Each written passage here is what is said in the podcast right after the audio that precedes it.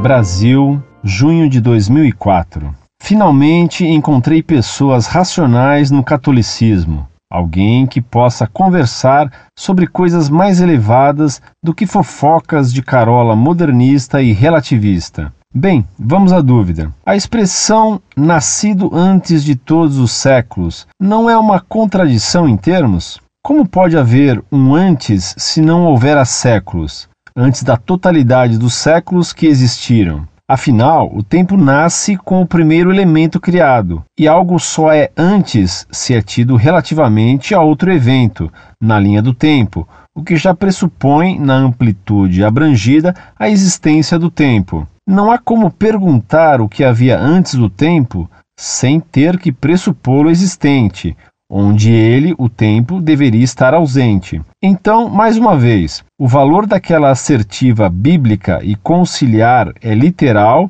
é filosófico ou meramente metafórico, mitológico, parabólico? Como explicar aquela expressão? Obrigado por tudo. Muito prezado, salve Maria. Que bom encontrar um católico que proclame não aguenta mais nem a beatice romântica, nem o modernismo gnóstico vigente, infelizmente, nos ambientes paroquiais hoje em dia no Brasil. Pois aqui está o site Monfort, nada beatérico e antimodernista. Graças a Deus. Respondo imediatamente sua pergunta. A expressão século dos séculos é clássica e tem algo de linguagem simplesmente humana. Noutras palavras, é uma simples hipérbole para significar a eternidade.